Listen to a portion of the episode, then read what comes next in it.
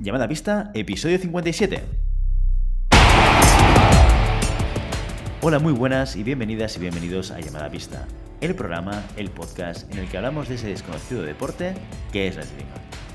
Este podcast está pensado por y para este extraño la especial colectivo de seres humanos que decidimos no dedicarnos ni al fútbol, ni al baloncesto, ni al tenis, ni a ningún otro deporte conocido, y que por el contrario preferimos, en pleno siglo XXI, blandir la espada y enchufarnos a la pista. Hoy estamos aquí un viernes más, una semana más. Willy Cornet, esgrimista intermitente, y Santi Godoy, entrenador de esgrima y director del SAC, la sala de más del Garraf. Santi, ¿cómo te encuentras? Oye, Willy, tienes una voz muy bonita, ¿lo sabes? ¿Has necesitado toda esa larga pausa para, contestarme esto? sí, no, no, estaba pensando y digo, mira, me he quedado, me he quedado ahí como, como viéndole. Qué bonito es, qué bonito. Sí, lo, haces bien, lo haces bien. Pero, pero mucha gente nos ha dicho que la voz nos ha cambiado, ¿eh? De, estar con el micro en el Ciudad de Barcelona a, la grabación del podcast. O sea, bueno, porque aquí la, hay que decir que la postproducción de Willy es bueno, es como hace Photoshop con la voz. Sí, sí, sí, más me gustaría. A mí lo que me gustaría es que, es que dejases de estornudar durante la grabación. Esto ya sería una... Yo no estornudo. bueno, vale. El otro día fue Maribel que estaba ahí sorbiendo, no fui yo. Mira, y mira que me, me, di cuenta. Venga, balones fuera, ¿eh? es verdad, es verdad. Poco a poco, Willy, poco a poco nuestro, nuestro director está, está ahí un poco exigente, ¿eh? Willy se pone ahí, cuando se pone exigente, no sorbas, no respires, pone el mute, utiliza la manita. hay que mantener el nivel, hay que mantener el nivel que tenemos. Eh, no, sé si es alto o bajo, pero el nivel hay que mantenerlo como mínimo, no podemos bajar un escalón de calidad. Eso es verdad. Pues Willy, a tu pregunta me, me... pues estoy muy bien. Mira, justo ayer de jueves me quitaron los puntos. O sea, ya estás, vamos, perfecto. O sea, no te va a costar nada vestirte de blanco y enchufarte la pista porque lo cafre que tú eres, ¿no? No, mira, ya a final de, a final de mes nos vamos a San Sebastián al campeonato de Donosti, que, es una competición que a nosotros nos encanta. Eh, pues Donosti San Sebastián es una, una ciudad espectacular y tenemos ahí a nuestros amigos del Club Fortuna, que nos invitan cada año ahí a, poder disputar esta competición que realmente eh, un poco salvando las diferencias, pero a la altura de las mejores competiciones que hay a nivel nacional. ¿eh? Si tenéis la oportunidad, eh, os recomiendo que, vayáis porque realmente competición, esgrima, comida, diversión, ¿qué más se puede pedir, no? ¿Esta es la misma la que íbamos cuando tirábamos en el Santo y yo, Santi? Sí, la misma, la misma. Brutal, brutal. Yo guardo unos recuerdos magníficos de, esas competiciones, porque es, es, el paquete completo. Yo creo que es la, el ejemplo clásico de competición paquete completo. Fin de semana de diversión, de comer, de beber, de charlar, de tirar y pasártelo bien tirando, sin necesariamente la presión altísima de, de querer llegar súper lejos, pero, pero bueno, pasándolo muy bien, ¿no? Justamente eso, es el, la definición de, de, la diversión en el conjunto de, la competición, ya no, no, solo la competición en sí, eh, que gracias a Igor, el maestro de, ahí, de San Sebastián, que la organización siempre es espectacular, em, todo lo demás, todo el conjunto que hace que siempre nos sentamos en casa, ¿no? De hasta la preparación de la cena post competición en una sidrería, eh, después un, poquito de, ocio nocturno que te da la ciudad. Bueno, es la verdad es que, mira, tanto es así que me llevo a los chavales, a cuatro, a cinco chavales del club, más eh, dos, tres mayores, o sea que nos lo vamos a pasar muy bien. ya tengo muchas ganas, muchas ganas. menuda tropa, menuda tropa que te llevas. Muy bien, muy bien. Oye, eh, antes de, ir a hablar del contenido de hoy, recordemos que no es nuestro patrocinador de la jornada, porque hoy, oye, que sepas que tengo una cosa para ti en mi mochila. Ya. Que me dieron. Eh, me, lo robaste. te, lo robé, ¿eh? me lo robaste como el chándal. O sea, yo solo me robas. no es que no me pague. Audiencia, no es que no me pague, es que me roba lo poco que tengo. Me lo saca de las manos. El chándal me dieron a mí, todo se ha dicho. Pero el destornillador sí que es cierto que Ricardo, nuestro patrocinador, el, director de, de, NEPS, de Fencing Fan NEPS, eh, si os acordáis, dijimos eh, hace ya unos cuantos capítulos que había sacado un destornillador especial, ¿no? Que había hecho una campaña eh, de, crowdfunding. Y, justamente que Santi había participado en esa campaña de crowdfunding, pues le dio en Ciudad de Barcelona el destornillador y al no estar él, pues ya me lo dio a mí pensando que yo lo diría Santi. Y además es un, es un destornillador muy interesante porque no solamente es el específico y el especial para meter los NEPs en, el, en, el, en la punta de la espada, que además te sirve para cualquier otro tornillo normal. ¿eh? Eh, además tiene en la parte superior, eh, tiene un espacio en el que tú puedes abrir, donde puedes poner ahí las puntas, ahí las puntas, los tornillos, perdona, los tornillos, ¿no? O sea, que también te sirve para guardar como contenedor de parte de tu material, ¿no? Y además también te permite apretarlo con la mano y girarlo al mismo tiempo. Tiene ese, ese juego en la parte superior que hace que sea muy fácil atornillar o desatornillar. O sea que, que fíjate, de Ciudad de Barcelona me llevé efectivamente un chándal que nos regaló la liga. Que, no, nos regaló? Sí, utilizo, este es, este es el uso este, este es, el uso de, un concepto que se llama el plural majestático, ¿sabes? ¿Sabes lo que es el plural majestático? Pues es esto. Esto es el plural majestático, que, que digo nos, pero me refiero a mí. No me gusta. Ya, ya, ya, sí. Pues, pues sí, sí, esto es... Bueno, ya, ya hablé yo con Carolina y ya hemos quedado ya. Sí, sí, sí, sí.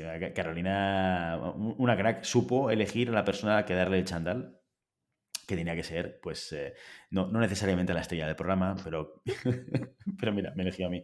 Seguramente porque estaba yo. Y... La cabeza, la cabeza pensante. La cabeza pensante, bueno. no, y además, eh, NEPS con mucha presencia en la ciudad de Barcelona. También fueron patrocinadores de, esta, de este evento y, eh, pudimos ver, que quien vea las imágenes lo podrá ver, el globo enorme de publicidad que Ricardo me confesó que lo lleva perfeccionando desde hace varias ediciones, porque él lleva ya patrocinando en Ciudad de Barcelona a tiempo. Y, la verdad es que, joder, dando una visibilidad a, su, a, sus, eh, a sus tornillos impresionante. ¿eh? O sea que eh, nos quitamos el sombrero y además agradecemos muchísimo que también esté apostando por, por este proyecto y este programa. Sí, la verdad es que, bueno, Ricardo siempre ha sido un visionario, ¿no? Y bueno, yo creo que como sus, como sus tornillos, nosotros nunca nos vamos a caer de los oyentes. Correcto, y espero, Me ha quedado muy bien, que ¿no? no se caiga nunca del patrocinio. No, también. bueno. Bueno, oye, vamos a, avanzar un poco. Eh, ¿qué, contenido has, pensado para compartir hoy con, nuestros oyentes? Mira, ahora que estamos ahí en, el, en, la euforia de las competiciones, eh, creo que ya comentamos una vez en su momento el hecho de cómo se preparaba una competición, ¿no? Tanto a nivel de, preparar eh, material como a nivel de preparar eh, comidas. Recuerdo, sí, recuerdo que hablamos eh, lo importante que era la cena de antes o la comida de antes. Em, ahora me, me, gustaría, me gustaría comentar un poco la preparación a nivel de entreno, ¿no? Cómo llegar a la competición de manera de manera más, más fresca, tanto física como mentalmente. Sobre todo es, un tema mental. Em, normalmente a nosotros nos, nos dicen cuando, cuando, somos tiradores que la última semana de la competición o de una competición importante, eh, lo que tenemos que hacer es tomarnos un, como una semana de relax, ¿no? Eh, los entrenos se convierten en meramente eh, trabajo de mantenimiento, de combates, un volumen de combates moderado, eh, una intensidad un poco alta eh, para simular un poco las condiciones que nos vamos a encontrar eh, en la dinámica de la competición, pero que no, no es un hecho de llegar destrozados.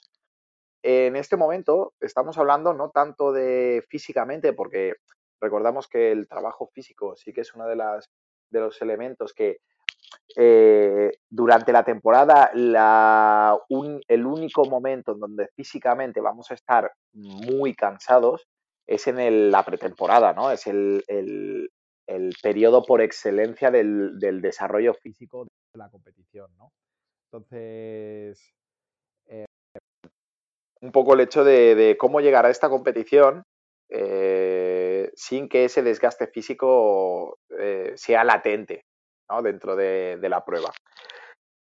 pero sobre todo es la preparación previa, este, este, esta semana de, de relax, ¿sí? es un tema psicológico.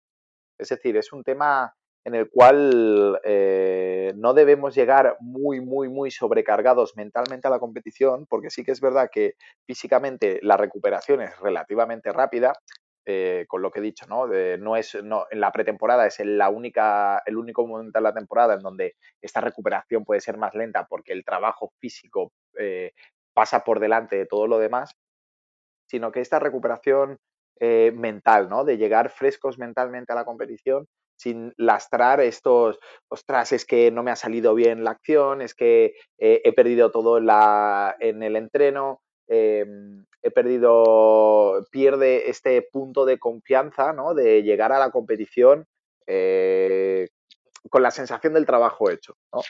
Entonces, la cabeza no suele jugar muy malas pasadas en este sentido, porque em, sí que es verdad que puedes tener una racha súper buena, que si el día antes de la competición, dos días antes de la competición, estás cruzado, tu sensación a la que la, sensación que vas a transmitir a la competición o con la que vas a llegar a la competición es el último pensamiento que tú has tenido en el entreno, de ostras, no me ha salido nada, ¿no?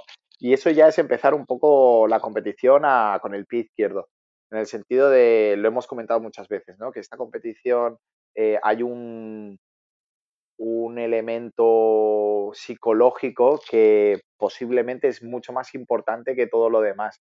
Eh, al final, eh, lo hemos comentado mucho con Cristina o con, Johnny, por ejemplo, el hecho de tus pensamientos, la gestión del pensamiento negativo es muy importante en un tirador, ¿no? Porque si yo creo que no lo puedo hacer, eh, seguramente no lo podré hacer porque soy yo mismo el que, el que, el que me lo está negando.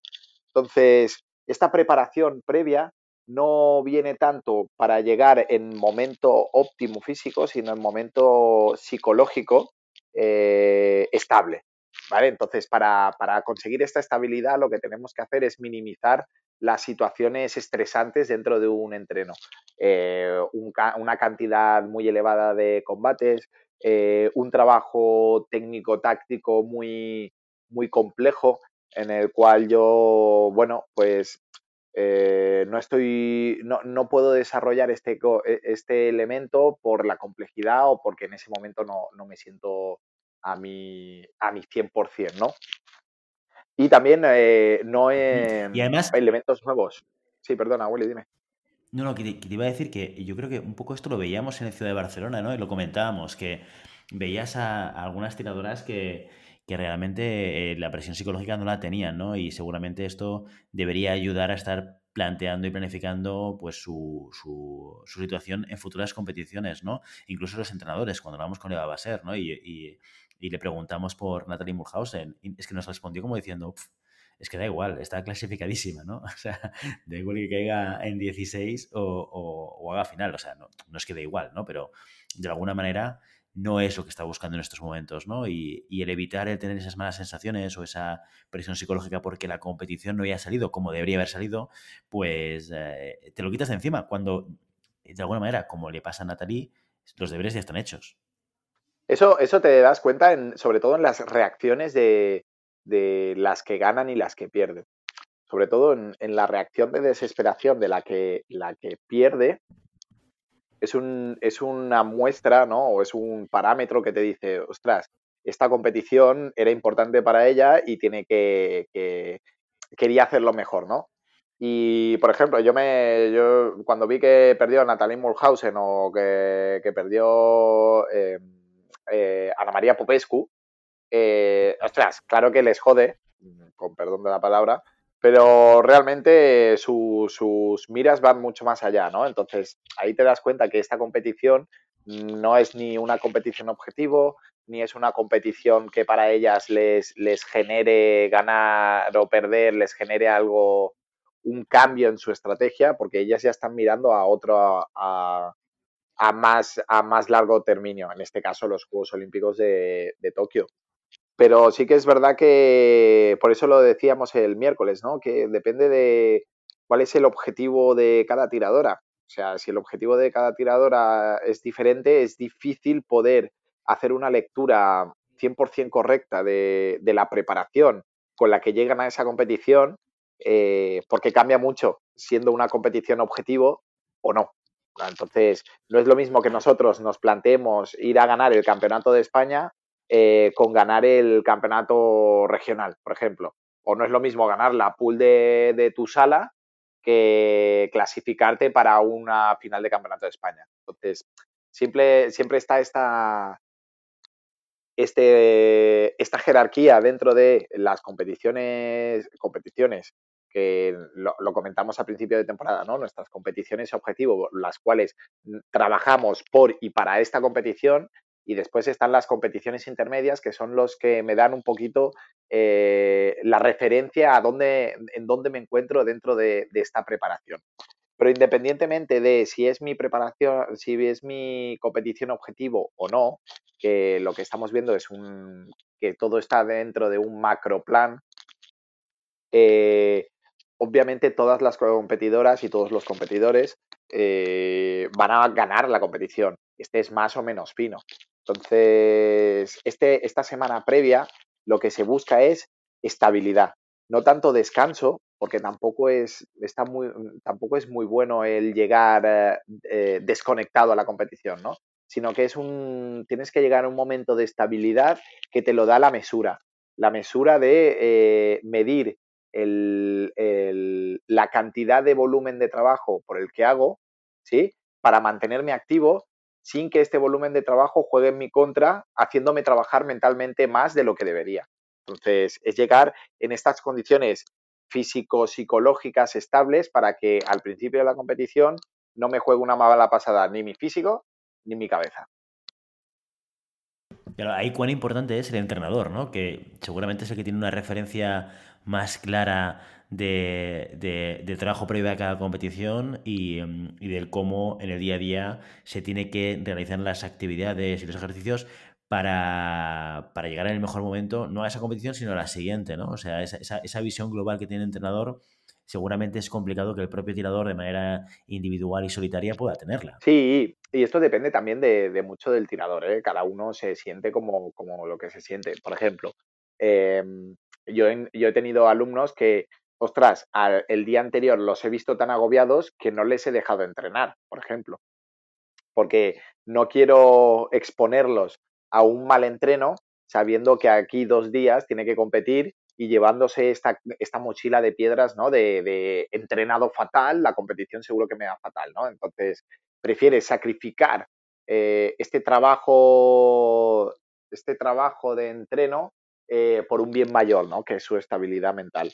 O todo lo contrario, ves un tío que dices, hostia, me lleva tres meses sin venir y la última semana, pues, oye, tienes que coger volumen, ¿no? Porque tienes que coger un poco el tacto de la pista, tienes que, que coger un poco eh, las sensaciones, eh, pues a este obviamente le vas a dar un volumen mayor de, asaltos, independientemente si les va mejor o peor, porque lo que necesita él es retomar un poco la, sensación de la pista. Entonces, también es verdad que em, para bien o para mal, tenemos que para bien y para mal, tenemos que individualizar los entrenos eh, según las características de los tiradores y sobre todo nosotros como tiradores tenemos que también tener esa, ese, ese conocimiento propio, ¿no? De lo mismo que decíamos en el, en el calentamiento. Ostras, pues yo sé que necesito calentar media hora antes. Pues date esa media hora. Ostras, pues yo necesito 15 minutos antes. Pues no, no, no calientes una hora, ¿vale? O si sabes que necesitas una hora para calentar, no empieces a calentar 15 minutos antes de, de la llamada. Entonces, es un poco el, que nosotros también tengamos ese conocimiento propio de decir, oye, yo el, último día, eh, el día antes de la competición, no entreno porque me va fatal. Si lo hablo con mi entrenador y mi entrenador me da, me da la, la, razón o me da un poco el, visto bueno, eh, oye, es que yo el último día, en vez de entrenar, arreglo espadas o compruebo las espadas o voy a la sala, estoy en la sala, estoy en grupo, no hago el entreno normal. ¿Y cómo funcionan estas concentraciones previas a las competiciones? Como por ejemplo en la ciudad de Barcelona, que hubieron algunos equipos, no sé si todos, ¿eh? pero algunos equipos, algunas nacionalidades, que pasaron unos días previos a, la competición en Barcelona entrenando en nuestro antiguo club, en el SAM. Eh, ¿Cómo funcionan estas concentraciones para, la preparación de esa competición? Bueno, eso depende, ahí entramos en otro elemento y es el, elemento de Copa del Mundo. Entonces, eh, por ejemplo, en el SAM o en Amposta, que se hizo también, en Amposta hubo mucha más gente, eh, lo que se hace es la semana de adaptación, es decir, equipos chinos, equipos coreanos, equipos japoneses, equipos de Sudamérica. Eh, todos aquellos equipos que requieren de una adaptación eh, de horario, por decirlo de una manera, eh, llegar a la competición dos, tres días antes les sienta como un tiro. ¿Por qué? Porque tienen que hacer esta, este cambio de horario y este cambio de ciclos, ¿no? de, ciclos vitales, por decirlo de una manera.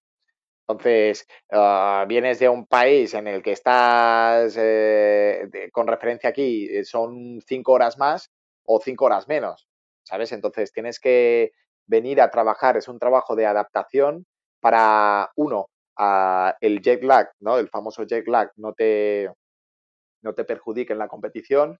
Dos, los ritmos de comida, los ritmos de soles, los ritmos de sueños, los ritmos circodianos que se dicen, ¿no? Los ritmos de, nuestro día a día eh, se estabilicen para poder eh, trabajar en la competición de manera que no me perjudique. Entonces, estas concentraciones se, utilizan para dos, con dos objetivos. Uno es el, el poder eh, hacer un trabajo conjunto con otros equipos nacionales muy bestia, es decir, en pocas situaciones se pueden, se pueden encontrar eh, los equipos de Corea, China, bueno, no, Corea, China tan más, pero Estados Unidos, eh, Hungría, Francia, Italia, eh, entrenando en la misma sala juntos, midiéndose las fuerzas unos con otros, ¿sabes? Compartiendo un poco también de ideas, compartiendo un poco de, de experiencias. Entonces, se utiliza uno como elemento de puesta a punto y dos como el elemento de de compensar estos cambios horarios y estos cambios de, ritmos circodianos para, poder llegar de manera, de manera óptima a la competición. Perfecto, perfecto. Oye, ¿alguna recomendación que, que des a los tiradores menos profesionalizados, más amateur, más, más del mundo de ocio, para que puedan plantear esta estrategia de competición objetivo? Eh, o, qué tipo de cosas diferentes deberían hacer cuando se acercan a una competición no objetivo de lo que deberían hacer cuando se acercan a un, objetivo? Mira, yo, yo lo, digo lo mismo que con el calentamiento. Primero de todo, conocernos a nosotros. ¿no? De, eh, soy una persona que me pongo muy nerviosa antes de una competición, soy una persona que en realidad mm, ni fu ni fa, soy una persona que directamente me la trae al pairo el competir o no. Sí, todas estas cosas hay que saberlas porque realmente la semana previa o los días previos influyen mucho dentro de lo que va a ser la competición. También influye la, importancia de la competición, ¿no? Es una, competición objetivo, como tú has dicho, o una competición más, eh, más secundaria. Eh, independientemente si es objetivo o secundaria, yo establecería la misma rutina de precompetitiva para todas las competiciones, independientemente sean eh, importantes o no importantes. Establecer uno, em, no por entrenar más será mejor, ¿no? Siempre lo estamos diciendo. Entonces, no porque yo entrene tres horas al día la semana anterior, la competición me irá mejor y no porque deje de entrenar la semana anterior, la competición me, irá mejor, ¿no? Entonces, buscar ese, ese balance interno nuestro de decir, oye, mira, pues los últimos dos días no puedo entrenar porque me entra un nervio un nervio dentro que me pongo súper nervioso, empiezo a pensar en la competición, me agobio y no me sale nada. Entonces es muy importante el establecer cómo me llego yo a la competición, cómo llego yo a la competición con el, bagaje que llevo de la semana anterior, ¿no? Es, cómo llego yo a encarar la competición con la experiencia que he tenido en los últimos días. Y si yo veo que esa experiencia en los últimos días será más estresante que otra cosa, eh, sustituyo el entreno eh, por otros elementos, ¿no? Otros elementos como podría ser, ostras, pues en vez de, hacer eh, una hora y media de combates, hago 15 minutos de trabajo de desplazamiento suave y me pongo a arreglar espadas. O no, yo es que el último día no puedo hacer nada, entonces no está mal no hacer nada. ¿Sí? Siempre y cuando sepa que me va a funcionar para estar más tranquilo en la siguiente. O, no, no, yo es que no hacer nada se me caen las paredes. Tengo que meterme ahí una sesión de, combates de, una hora y, quemar toda la adrenalina, porque si voy con mucha adrenalina me bloqueo en la competición. Pues es un poco establecer eh, un timing, ¿no? Desde el lunes precompetitivo hasta el viernes precompetitivo, teniendo en cuenta que también muchas competiciones hay que desplazarse, ¿no? Que hay una, un elemento de, furgoneta, un elemento de tren, un elemento a veces de avión, em, y que no me perjudique esto, porque a lo mejor, claro, me meto una, una sesión de, de, combates de dos horas el jueves y el viernes tengo que meterme cinco horas o seis horas de furgoneta. Entonces, no vas a recuperar en la furgoneta también como, como de normal, ¿no? Entonces, eh, hay que también establecer un poco eh, la movilidad, cuánto me durará o, por qué medios me voy a mover a la competición y también jugar con eso de, ostras, si tengo que llegar descansado, pues no me machaco mucho porque sé que los viajes en furgoneta pues me, dejan cuadrado. Entonces voy más, más suelto, más relajado, eh, intento, intento tener una rutina de movimientos también dentro de la furgoneta, ¿no? Porque Ostras, son muchas horas a veces, ¿eh? Yo me acuerdo de viajar a cuando estaba el ranking de León, desde Barcelona León en furgoneta, son casi ocho horas y media de, furgoneta, ¿eh? Entonces, eh, bueno, un poco conocernos un poquito, eh, establecer unos parámetros de, estabilidad. Em, y lo dicho, si es lo que necesitáis cada uno, no tengáis miedo a llevarlo a cabo. Si necesitáis tranquilidad, daros tranquilidad. Si necesitáis caña, daros caña. Y, pero eso solo lo podréis saber vosotros y, como siempre digo, con ayuda de vuestro entrenador. Perfecto. Oye, pues con estas recomendaciones del maestro Godoy para, para todos aquellos que os planteéis de qué manera podéis trabajar la competición objetivo y la no objetivo, eh, nos vamos, nos vamos de este episodio 57, ¿te parece? Me parece estupendo. Genial. Bueno, pues hasta aquí nuestro episodio de hoy. Como siempre, queremos invitaros a que os pongáis en contacto con nosotros, nos deis vuestra opinión y nos digáis si queréis que hablemos de algún tema concreto o si tenéis alguna pregunta. Lo podéis hacer a través de redes sociales, estamos en Instagram, estamos en Facebook, tenemos un grupo en Telegram y también lo puedes hacer a través de la página web llamadapista.com barra contacto. Y si el contenido de este podcast te gusta, no te olvides suscribirte, compartir este episodio en cualquier red social, darnos 5 estrellas en iTunes y comentar lo que quieras tanto en iVoox como en Spotify. Muchas gracias por todo, por tu tiempo, por tu atención y por tu interés en este maravilloso deporte que es la esgrima. Nos escuchamos la semana que viene. Hasta entonces. Adiós.